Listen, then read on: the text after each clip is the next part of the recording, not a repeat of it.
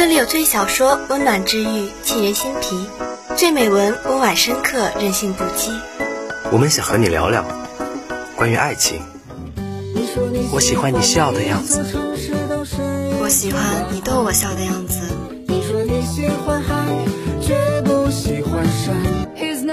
关于梦想，少年的梦想是风的梦想，青春的思念是长长的思念，生活的梦想就是为了梦想的生活。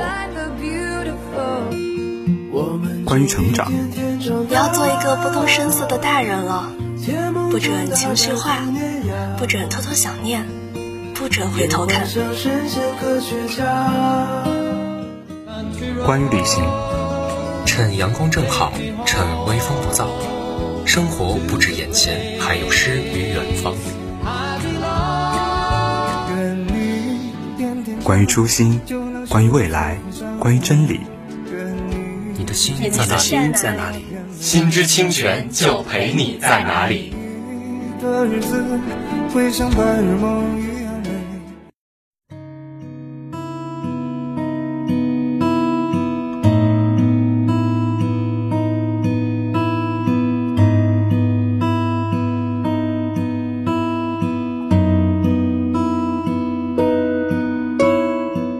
电影《入殓师》是根据日本作家青木西蒙的小说《那官夫日记》改编而成的，由龙田洋二郎执导，本木雅弘、山崎努、广末凉子、吉行和子等联昂出演。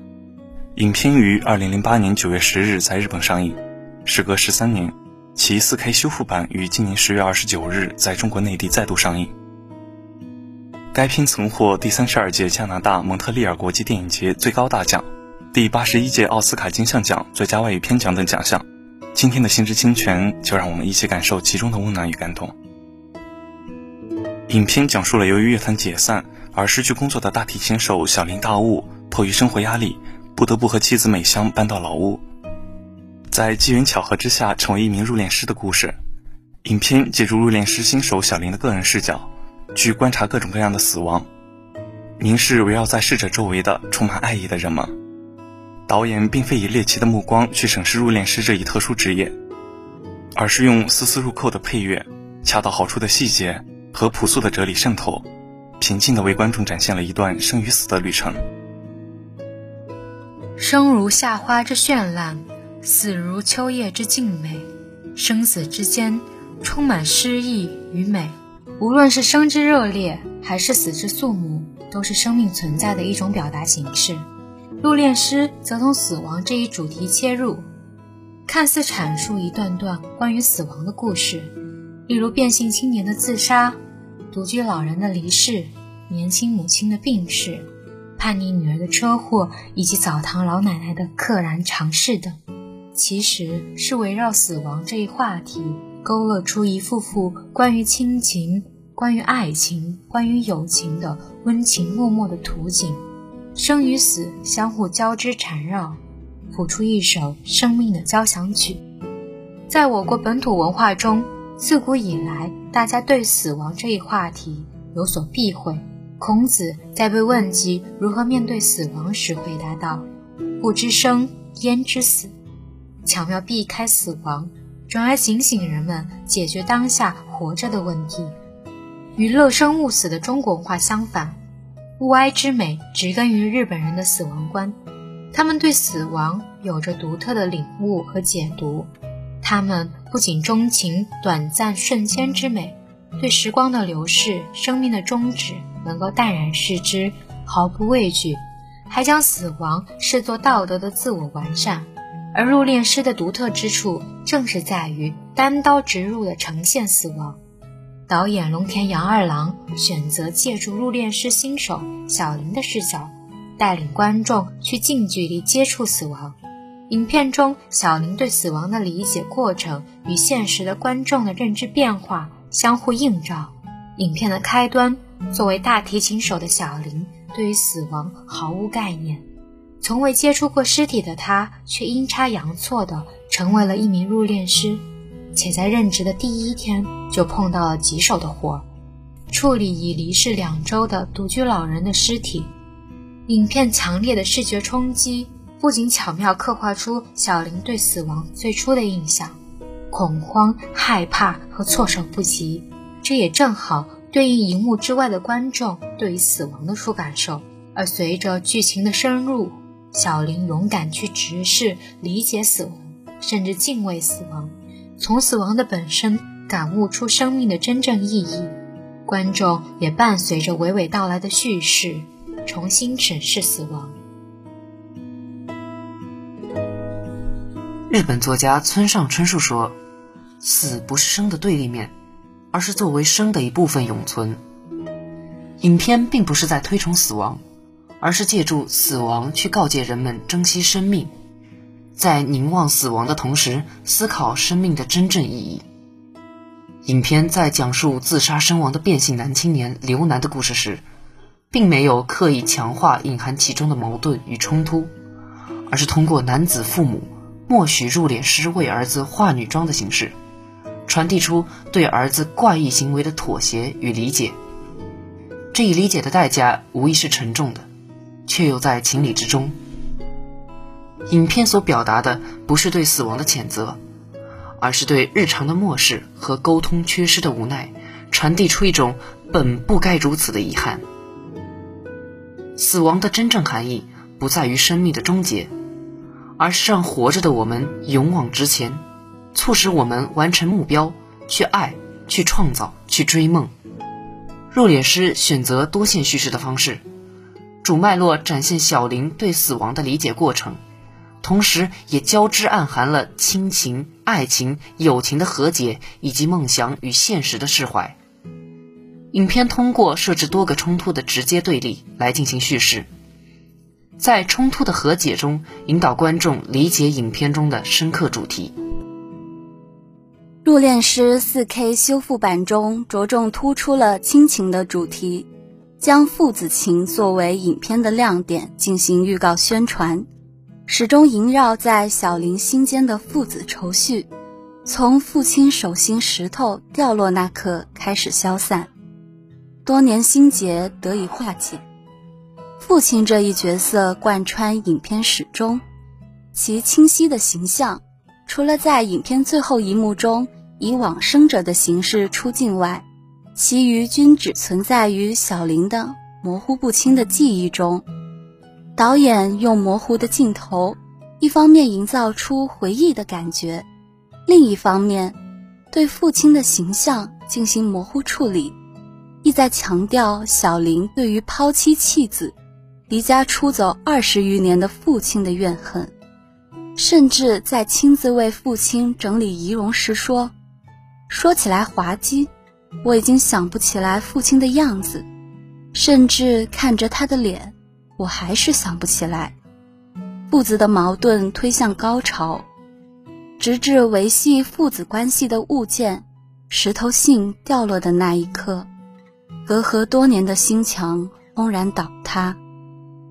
此时，导演以叙事结构的交汇，将内在情感的表达推上顶点，将小林对父亲的回忆与小林为父亲做入殓仪式的情节交织在一起。我们看到了那张失焦的父亲的脸逐渐清晰明朗起来，父与子的矛盾走向爱的和解，不食于白，不知于味，食过于白，百于无味。入殓师中河豚鱼白的片段最为经典，也是影片情节的一个重要拐点。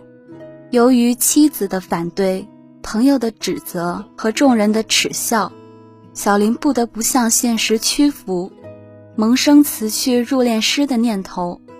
社长并未直接挽留已有去意的小林，而是以高级食材河豚鱼白作为隐形谈判的筹码。与植物不同，人是要吃别的生物活下去的。活着当然是要吃东西，要吃当然要吃最好的。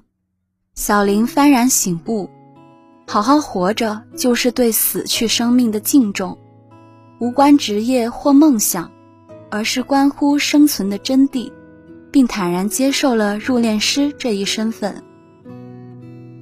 电影是一门综合的艺术。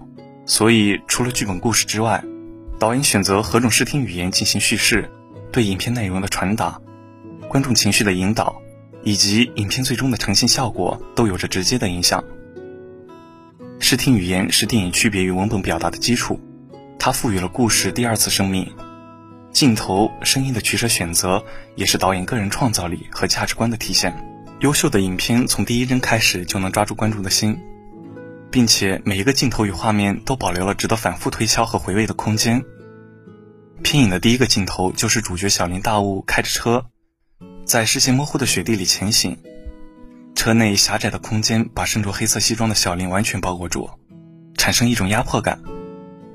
窗外是一整片模糊的灰白色，雨刮器有规律地刮去玻璃上阻挡视线的飞雪，大大的发出声响。就像是此时小林的心跳一般，导演通过合理的道具将人物的情绪进行外化，将此刻紧张而又焦虑的状态自然的呈现出来，也牢牢的抓住了观众的心。纷飞的雪花让前方的路模糊难觅，苍茫死寂，笼罩着淡淡的安然。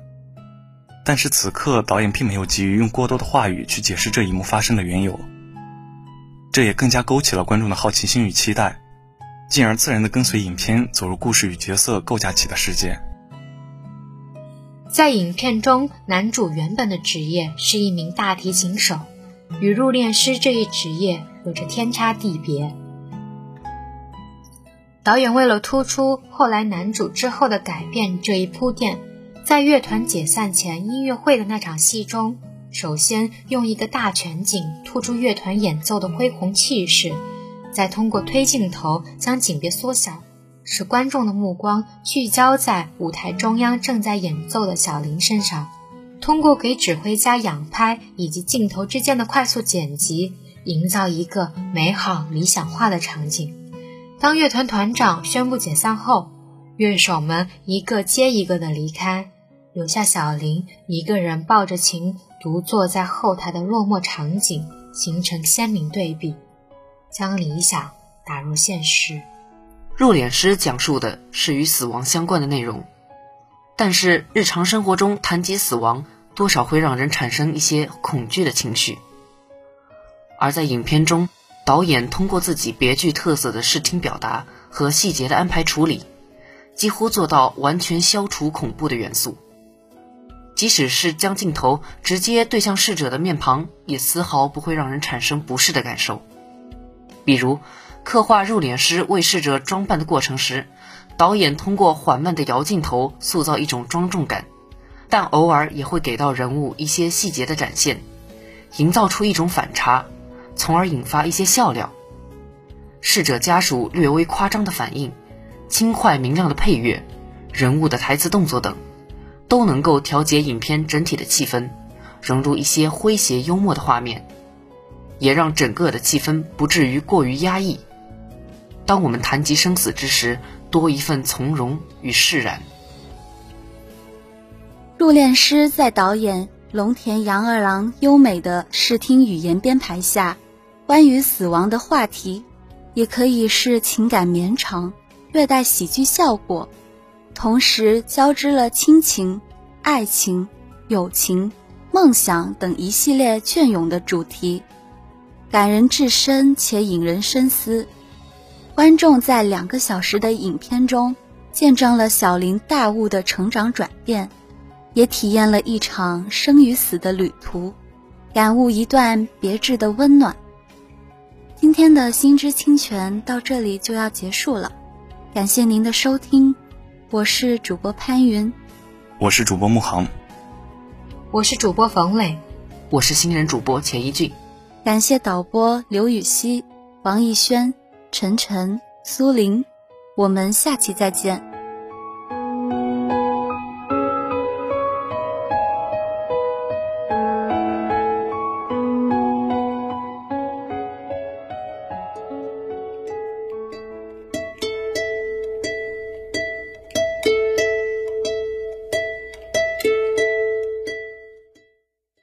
Why are you running? Are you doing this for world peace? Are you doing this for the homeless? Are you running for women's rights, the environment?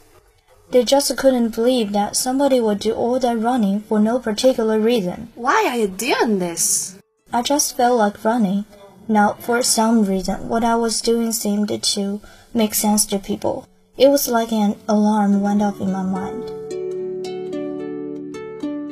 Hello everyone, welcome back to our program. I'm your old friend Judy, and today we got a new friend here. Let's show our sincere welcome. Hello, I'm Alina, a freshman majoring in English. In my spare time, I love watching American drama. I'm extremely happy to be here and I really hope that our program can accompany you through a beautiful Thursday. Welcome again, Elena. So, back to the program. I wonder are you familiar with the dialogue we've just read? Yes, absolutely. I bet that's from the movie Forrest Gump, right? Bingo! So, why don't we start sharing the movie with everyone? Let's do it! I've never met anyone like Forrest Gump in a movie before. And for that matter, I've never seen a movie quite like Forrest Gump. Any attempt to describe him will risk making the movie seem more conventional than it is. But let me try. It's a comedy, I guess, or maybe a drama, or a dream. The screenplay by Eric Rose has the complexity of modern fiction, not the formulas of modern movies. Its hero, played by Tom Hanks, is a thoroughly decent man with an IQ of 75, who manages between the 1950s and the 1980s to become involved in every major event in American history. And he survives them all with only honesty and niceness as he shouts. And he survives them all with only honesty and niceness as his shields. And yet, this is not a heartwarming story about a mentally retarded man. That cubbyhole is much too small and limiting for Forrest Gump. The movie is more of a meditation on our times and seen through the eyes of a man who lacks cynicism and takes things for exactly what they are. Watch him carefully and you will understand why some people are criticized for being too clever by half. Forrest is clever by just exactly enough. Tom Hanks may be the only actor who could have played the role. I can't think of anyone else as Gump after seeing how Hanks makes him into a person so dignified, so straight ahead. The performance is a breathtaking balancing act between comedy and sadness, in a story rich in big loves and quiet truths. Forrest is born to an Alabama boarding house owner, Sally Field, who tries to correct his posture by making him wearing braces, but who never criticizes his mind. When Forrest is called stupid, his mother tells him, Stupid as stupid does, and Forrest turns out to be incapable of doing anything less than profound. Also, when the braces finally fall from his legs, it turns out he can run like the wind. That's how he gets a college of football scholarship, in life story that eventually becomes a running gag about his good luck. Gump, the forest hero becomes. Gump, the Medal of Honor winner in Vietnam, and then Gump, the ping pong champion, Gump, the shrimp boat captain, Gump, the millionaire stockholder. He gets shares in a new fruit company named Apple Computer, and Gump, the man who runs across America and then retraces his steps. It could be argued that with his IQ of 75, Forrest does not quite understand everything that happens to him. Not so. He understands everything he needs to know, and the rest, the movie suggests, is just a plus. He even understands everything that's important about love. Also, Jenny, the girl he falls in love with in grade school and never falls out of love with, tells him, Forrest, you don't know what love is. She is a stripper by that time. The movie is ingenious in taking Forrest on his tour of recent American history. The director, Robert Zemeckis, is experienced with the magic that special effects can do. His credits include the Back to the Future movies and Who Framed Roger Rabbit. And here he uses computerized virtual legend men to place Gump in historic situations with actual people. Forrest stands next to the schoolhouse door with George Wallace. He teaches Elvis how to swivel his hips. He visits the White House three times. He's on the Dick Harvey show with John Lennon, and in a sequence that will have you rubbing your eyes with its realism. He addresses a Vietnam era piece railing on the mall in Washington. Special effects are also used in creating the character of Forrest Vietnam friend Dan, a Ron Kovic type who quite convincingly loses his legs. Using carefully selected TV clips and dubbed voices, Zemeckis is able to create some hilarious moments, as when LBJ examines the wound in what Forrest describes as my butt ox. And the biggest love in the movie comes after Nixon inquires where Forrest is staying in Washington and then recommends the Watergate. That's not love, just a setup. As life becomes a guided tour of street Arrow America, Jenny, played by Robin Wright, goes on a parallel tour of the counterculture. She goes to California, of course, and drops out, tunes in, and turns on. She's into psychedelics and flower power, anti-war rallies and lovings, drugs and needles. Eventually, it becomes clear that between them, Forrest and Jenny have covered all of the landmarks of our recent cultural history, and the accommodation they arrive at in the end is like a dream of reconciliation for our society. What a magical movie! I definitely agree, and I believe it is magic that makes it popular for so many years. I really enjoy sharing good movies with everyone, but it seems that it's all for today's program. So, thanks for your listening and hope to meet you next time.